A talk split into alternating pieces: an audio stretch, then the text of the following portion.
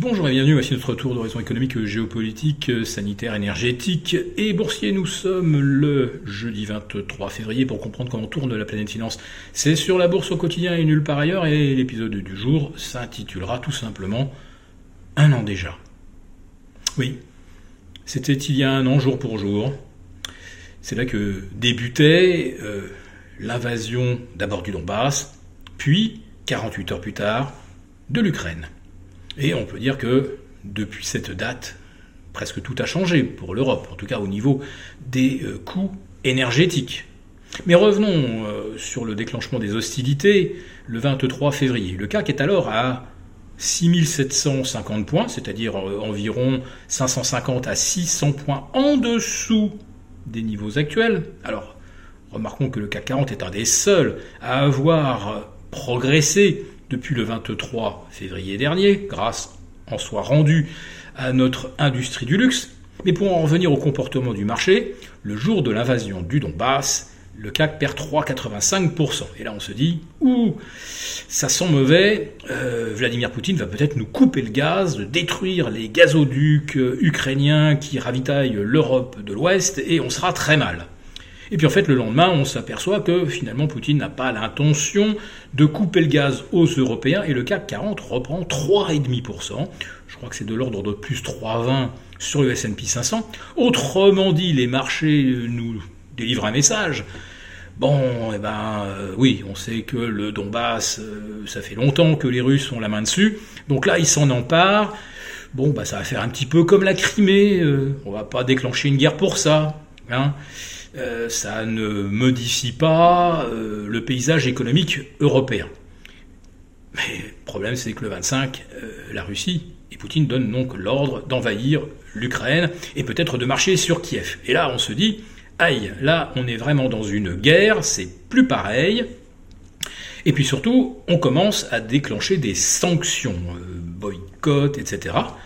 Et la première chose que font ces sanctions, c'est de faire flamber le prix de l'énergie, des matières premières. Et là, il faut revoir tous les calculs d'inflation, alors qu'on était déjà très haut dans les tours, avec une inflation déjà qui, flirtait avec les 8 ou 9%. Et oui, l'inflation ne datait pas de l'invasion du Donbass ou de l'Ukraine, elle datait de juin 2021, et ça avait euh, fortement empiré à la fin de l'année 2021 avec euh, une économie qui croissait à l'échelle mondiale à plus 5,7%, ce qui était quand même assez considérable.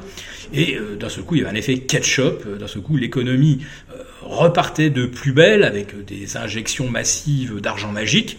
Et forcément, eh ben, il y avait une sorte de, de goulot de goulon d'étranglement sur les matières premières, dont on espérait éventuellement sortir avec une normalisation de la croissance, et puis voilà que arrive donc la guerre en Ukraine, et là on décide de se priver du gaz russe, et là d'un seul coup, ben, le prix du gaz flambe, mais également le prix de l'électricité, et là c'est pas parce que son coût global avait fortement augmenté, c'est parce que d'un seul coup, on a découvert le piège que consistaient les mécanismes euh, de marché commun euh, européen de l'électricité, où euh, le prix du kilowatt était aligné sur le coût de production du dernier euh, mégawatt produit au gaz.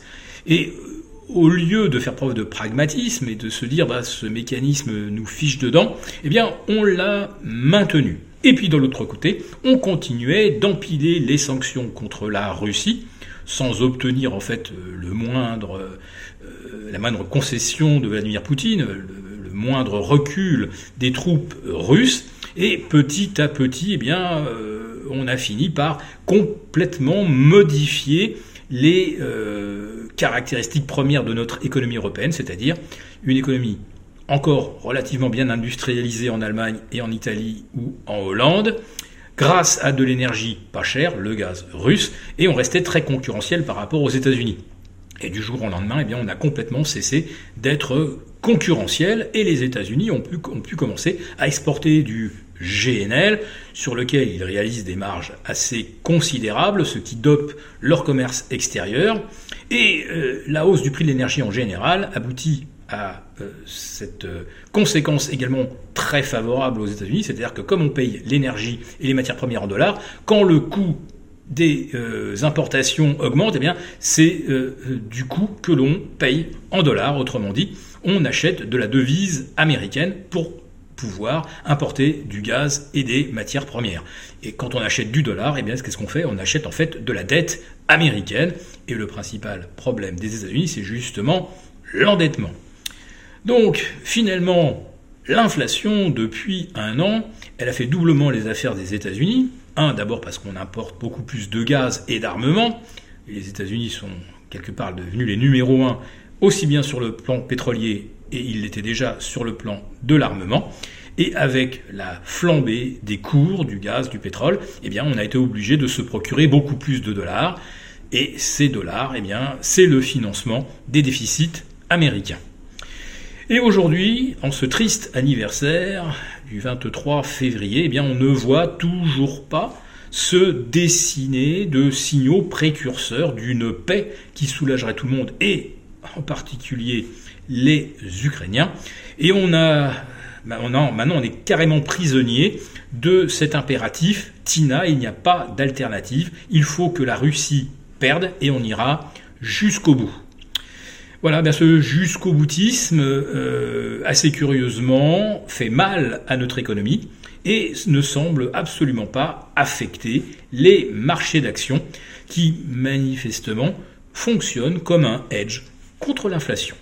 Si cette vidéo vous a plu, n'hésitez pas à nous mettre un pouce et on vous retrouve demain, ainsi que pour le live avec nos abonnés désaffranchis.